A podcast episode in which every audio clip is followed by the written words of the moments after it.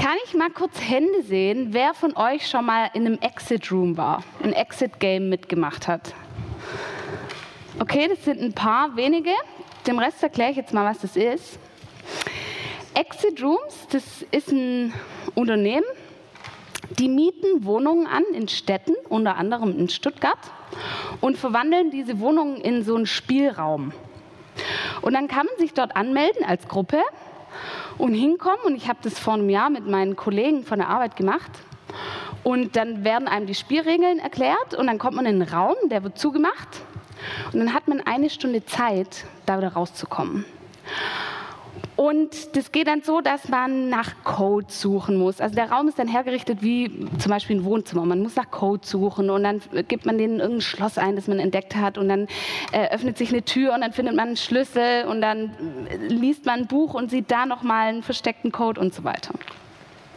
Und ich habe das vor einem Jahr also gemacht und das Motto von dem Raum hier in Stuttgart, auf der Theo-Heuss-Straße war das, war Horror.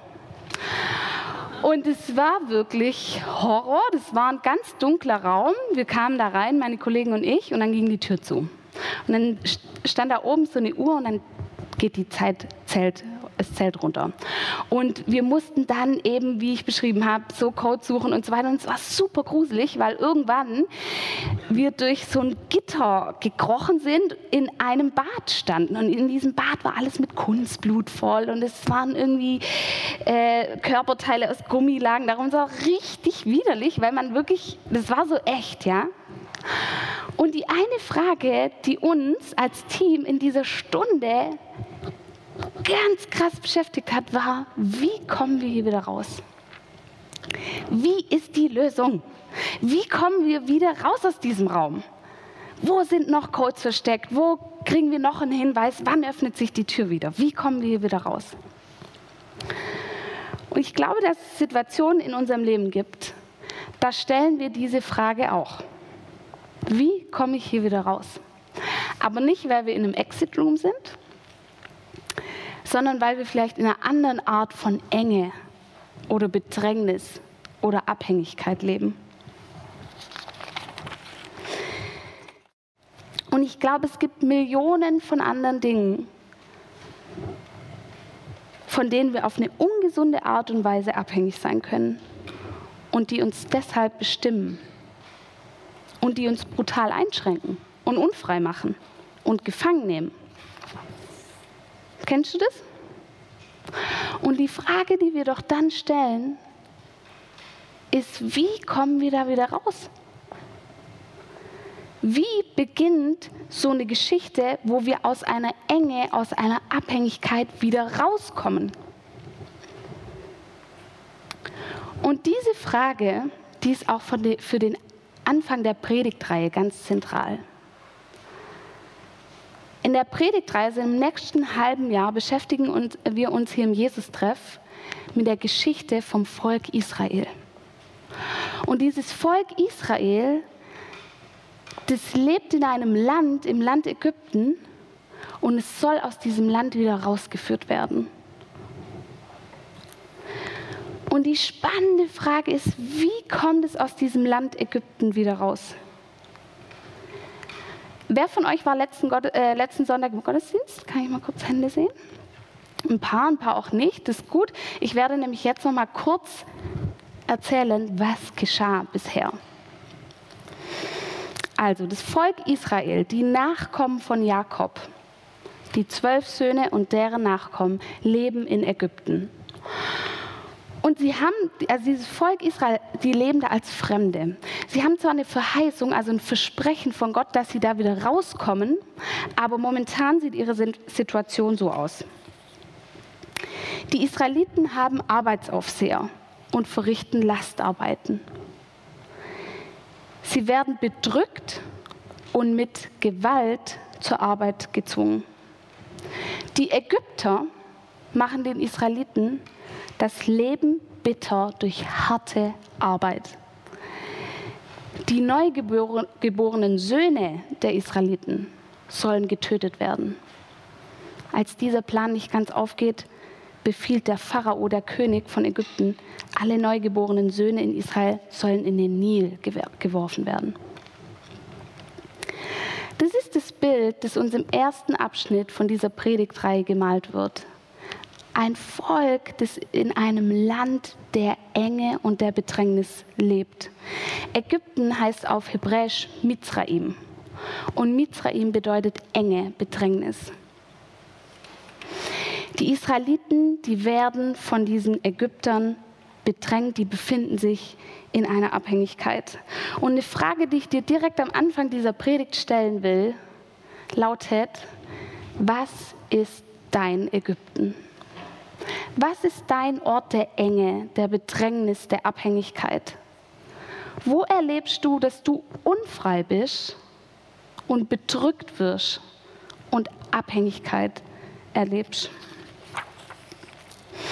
Und ich behaupte nämlich, dass wir alle einen Ägypten haben. Jeder und jede, die hier sitzen. Wir haben alle ein Ägypten.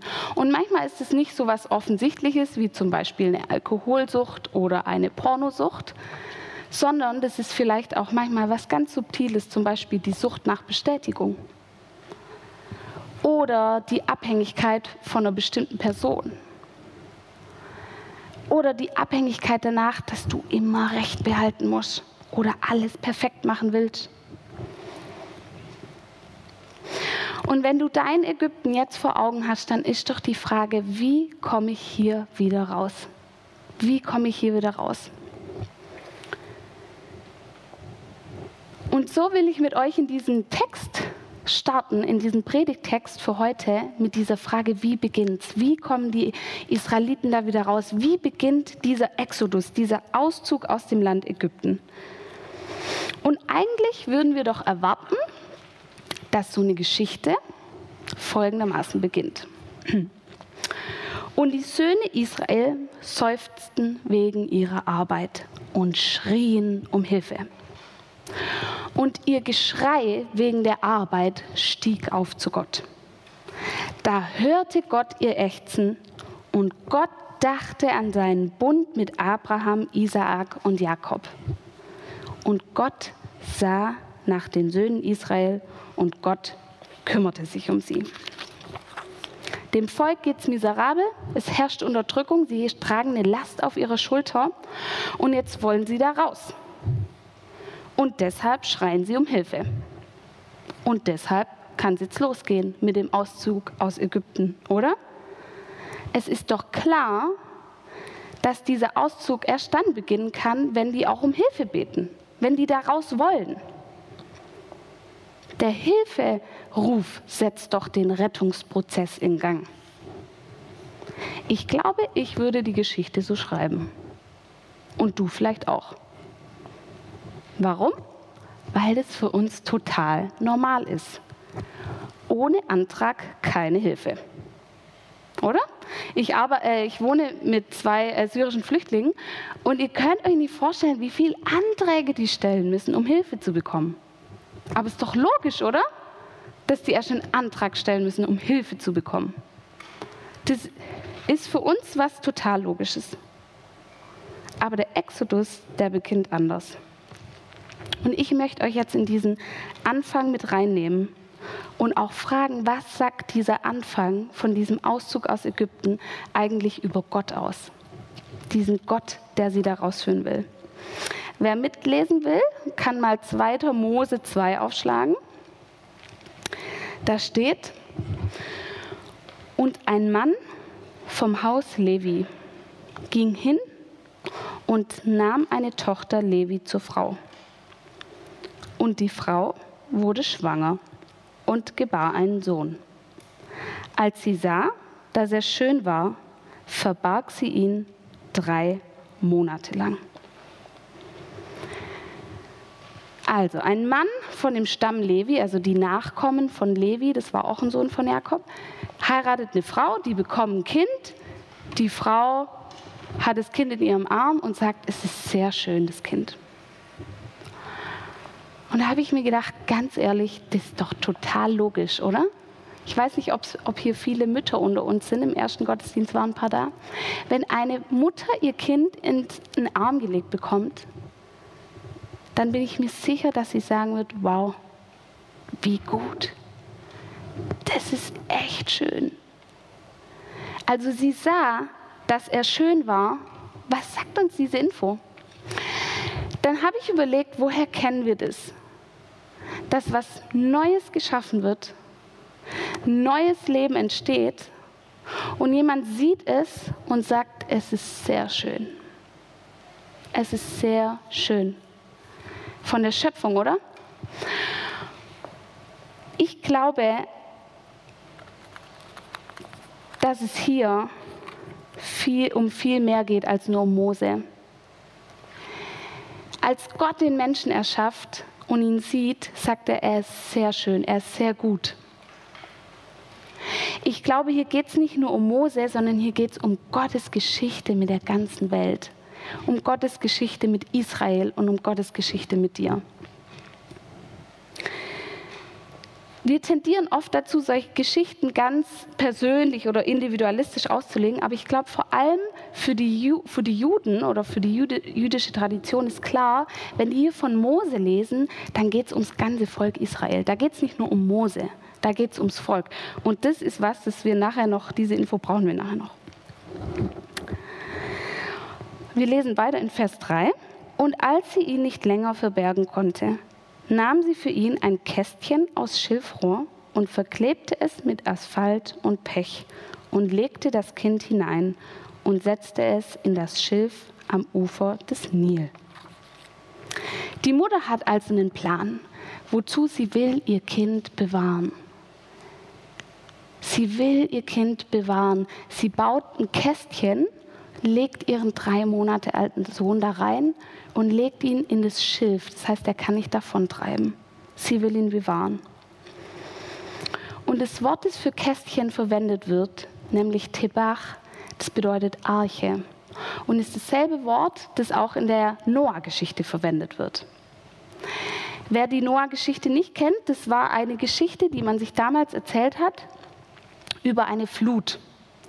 Und damals hat man sich viele Geschichten über Fluten erzählt dass es Götter gibt, die die Erde vernichten wollen, weil die Erde nicht so gut ist, wie sie das haben wollen. Und in der Noah-Geschichte wird auch von einer Flut berichtet, aber der Gott in dieser Geschichte, nämlich der Gott Jahwe, der rettet. Der rettet. Und für einen Menschen, der das wusste und, die und dieses Tebach, dieses Wörtchen in dieser Mose-Geschichte entdeckt, der weiß, aha, hier geht es um einen Charakterzug Gottes, nämlich den, dass er rettet, dass er ins Leben rettet.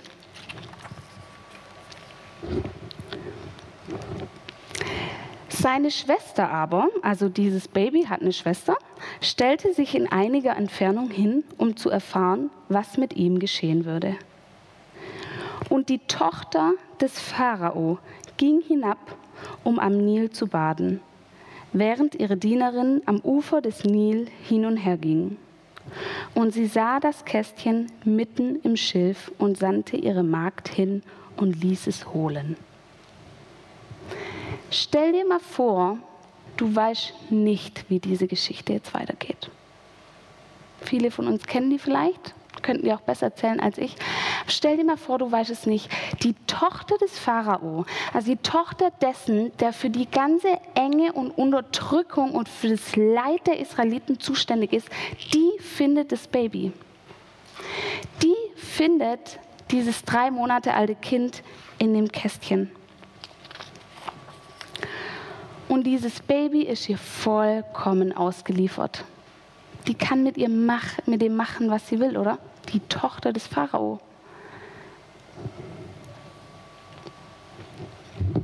Was passiert mit dem Baby? Als sie es geöffnet hatte, das Kästchen, sah sie das Kind und siehe, ein weinender Junge lag darin. Da hatte sie Mitleid mit ihm und sagte, das ist eins von den Kindern der Hebräer. Und sofort ist klar, und dein Schicksal wäre eigentlich ein anderes. Wenn sie sagt, das ist ein Kind der Hebräer, dann ist eigentlich sofort klar, du bist eigentlich dazu bestimmt, in diesem Nil getötet zu werden. Die Tochter des Pharao erkennt das Schicksal von dem Kind sofort. Und sie hat Mitleid, steht da. Und wahrscheinlich war ihr das anzusehen, denn Die Schwester kommt aus dem Versteck und sagt, soll ich hingehen und dir eine stillende Frau von den Hebräerinnen herbeirufen, damit sie das Kind für dich stillt? Die Tochter des Pharao antwortete ihr, geh hin. Da ging das Mädchen hin und rief die Mutter des Kindes herbei. Und die Tochter des Pharao sagte zu ihr, nimm dieses Kind mit und stille es für mich, dann werde ich dir deinen Lohn geben. Da nahm die Frau das Kind und stillte es. Als aber das Kind groß geworden war, brachte sie es der Tochter des Pharao, und es wurde ihr zum Sohn. Und sie gab ihm den Namen Mose, indem sie sagte, ich habe ihn ja aus dem Wasser gezogen. Das ist die Bedeutung für diesen Namen Mose. Mose. So heißt jetzt dieses Kind, diese Person, die für die Israeliten zu einer ganz zentralen Figur in ihrem Auszug aus Ägypten werden soll. Und ich rufe uns nochmal in Erinnerung, hier geht es nicht um Mose, sondern hier geht es ums ganze Volk Israel. Und wenn wir den Text jetzt mal unter diesem Aspekt angucken, dann können wir eine ganz spannende Entdeckung machen. Und zwar der Exodus, der Auszug von Ägypten, der beginnt eben nicht mit einem Hilferuf von den Israeliten, sondern der beginnt mit einer Rettungstat von Gott. Gott zieht Mose aus dem Wasser, ein Kind. Diese Rettung vor der Sklaverei, die widerfährt Mose. Er hätte nie darum bitten können, das war ein Kind. Und Mose wird aus, aus der Sklaverei gerettet von Gott und hätte nichts dazu beitragen können. Warum beginnt die Geschichte vom Exodus, vom Volk Israel hier? Ich glaube, um deutlich zu machen, dass Gott bedingungslos befreit zu einem Zeitpunkt, wo das Volk Israel noch machtlos ist und noch nicht mal auf die Idee kam, um Hilfe zu bitten. Wie beginnt die Geschichte von deiner Befreiung aus deinem Ägypten? Vielleicht dann, wenn dir klar wird, dass diese Abhängigkeit, in der du bist, oder die Sucht lebenszerstörend ist? Nee, ich glaube, wir dürfen heute was Neues lernen. Die Geschichte von deiner Befreiung, von dem Auszug aus deinem Ägypten, die beginnt am Kreuz. Als Gott dich errettet und befreit hat und du noch keine Ahnung davon hattest und vielleicht noch nicht mal gerettet werden wolltest. Paulus schreibt in einem Brief an die Römer, Christus kam ja zu einer Zeit, als wir der Sünde noch hilflos ausgeliefert waren. Und er starb für uns, die wir ohne Gott lebten. Gott beweist uns seine große Liebe dadurch, dass er Christus sandte, damit dieser für uns sterben sollte, als wir noch Sünder waren. Ich weiß nicht, ob du das kennst, aber mir ging es lange so, dass ich dachte, meine Rettung, meine Befreiung, die hängt ja bitteschön davon ab, ob ich mich bekehre oder nicht. Ob ich diesen Schritt auf Gott zugehe oder nicht. Aber ich glaube, diese Geschichte, die sagt uns heute was anderes. Gott befreit bedingungslos zu einem Zeitpunkt, wo du noch machtlos bist und noch nicht mal um Hilfe gebeten hast. Mein Vater, der ist so ein Heimwerker. Der ist echt gut darin. Und er hat mir neulich eine Geschichte erzählt, dass er eine Ladung Schrott zum Schrottplatz fahren wollte. Waren von euch schon ein paar Leute auf dem Schrottplatz? Habt ihr ein Bild im Kopf, wie es auf dem Schrottplatz aussieht? Und er hat mir erzählt, dass er da zu diesem Schrottplatz gefahren ist und seinen Anhänger da abgeladen hat. Und dann hat er noch mit dem Schrotthändler ein bisschen gequatscht. Und dann kam ein junger Typ, dazu und hat das Gespräch unterbrochen und hat gesagt, er braucht ein Fahrrad. Und er wollte mal fragen, ob der Schrotthändler hier ein altes Fahrrad hat. Weil der hat jetzt einen Job bei McDonalds und er weiß nicht, wie er da hinkommen soll. Also braucht er ein Fahrrad. Und der Schrotthändler läuft zu einem dieser Berge, zieht irgendwo ein Fahrrad raus, total klappriges Ding ohne Sattel, stellt es dem jungen Typ vor die Füße und sagt, es macht dann 50 Euro. Und mein Papa sieht, wie dem jungen Typ echt die Hoffnung aus dem Gesicht weicht, weil der kann das nicht zahlen. Der hat die Kohle nicht dafür. Aber er braucht ein Fahrrad. Und mein Papa nimmt seinen Geldbeutel aus der Hosentasche und holt einen Fuffi raus und streckt ihm den Schrotthändler hin und sagt, das passt so. Und ich wäre so gern dabei gewesen, weil gesagt hat, dieser Schrotthändler, der sah so verdattert aus und der junge Typ, der wusste gar nicht, wie ihm geschieht.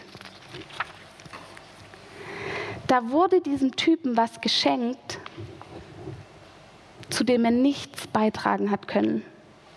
Er hatte keine Kohle. Und er wird die meinem Papa auch nicht mehr zurückzahlen können. Und er hat ihn noch nicht mal darum gebeten, ihm zu helfen. Und es widerfährt ihm einfach.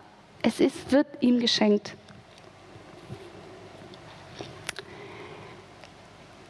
Wenn wir weiterlesen, dann erfahren wir, dass Mose groß wird am Hof des Pharao, aufwächst, dann eine Straftat begeht und fliehen muss. Und dann lesen wir in einem Vers einen Hilferuf von den Israeliten, den, den ich euch vorher vorgelesen habe.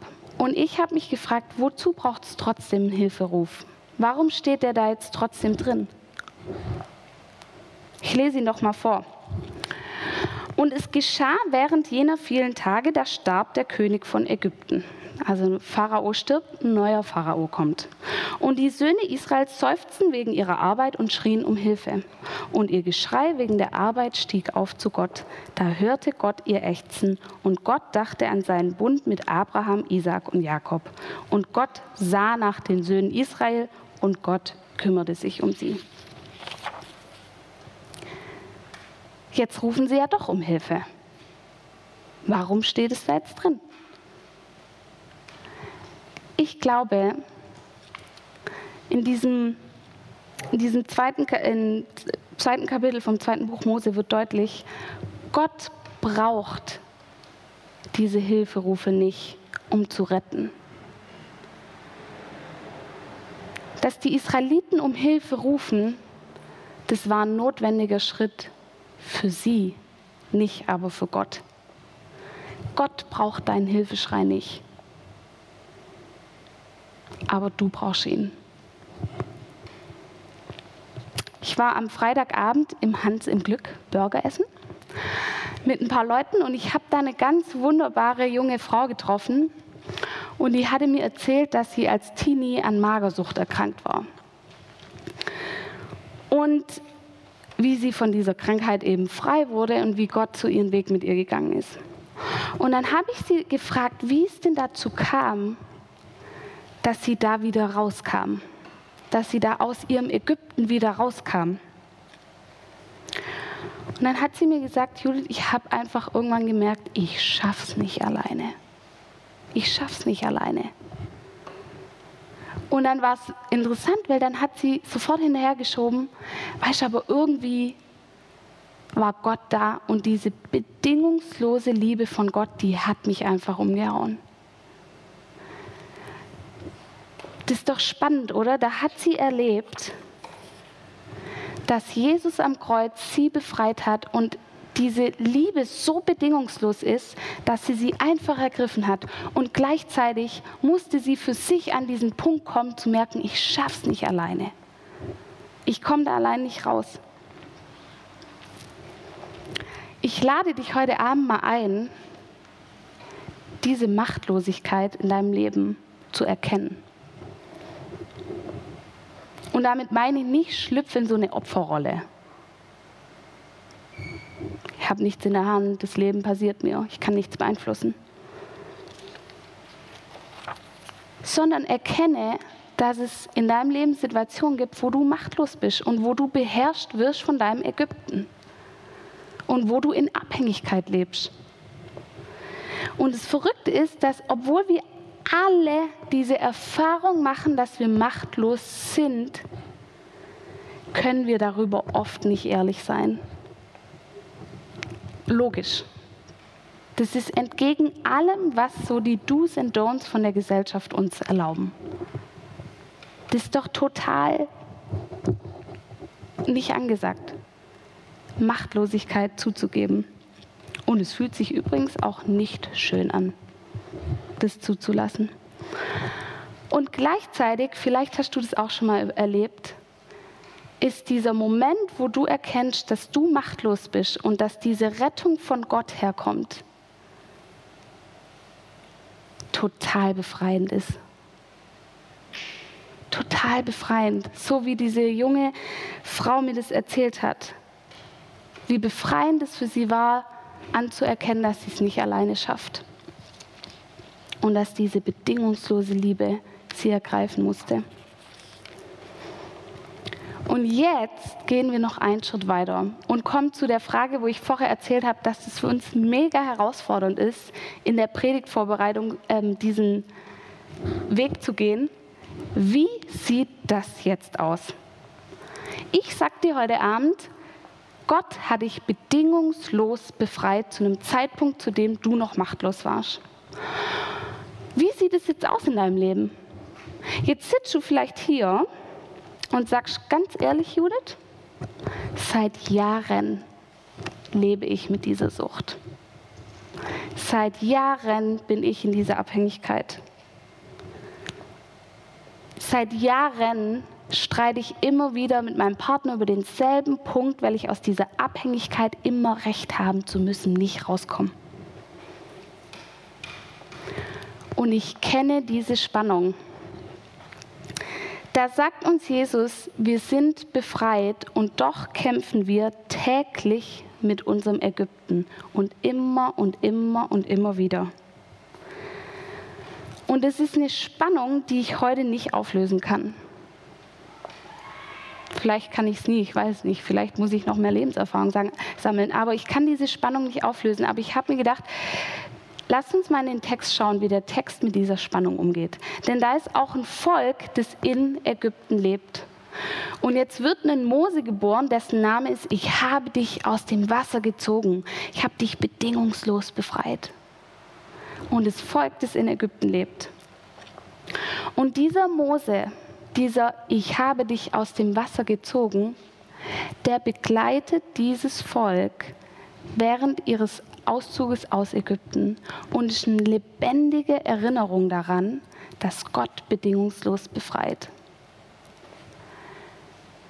Und es ist so gut, dass du heute Abend hier bist, weil dafür sind wir eine Gemeinde, dafür sind wir eine Gemeinschaft, dass es immer wieder einen Mose gibt, der dich daran erinnert, Gott befreit dich bedingungslos zu einem Zeitpunkt, wo du noch machtlos bist und der dir das reinspricht in dein Ägypten rein, wo du diese Befreiung irgendwie gerade nicht sehen kannst. Und deswegen will ich dich heute ermutigen. Willkommen im Exodus. Willkommen auf diesem Weg. Willkommen in einer Gemeinde.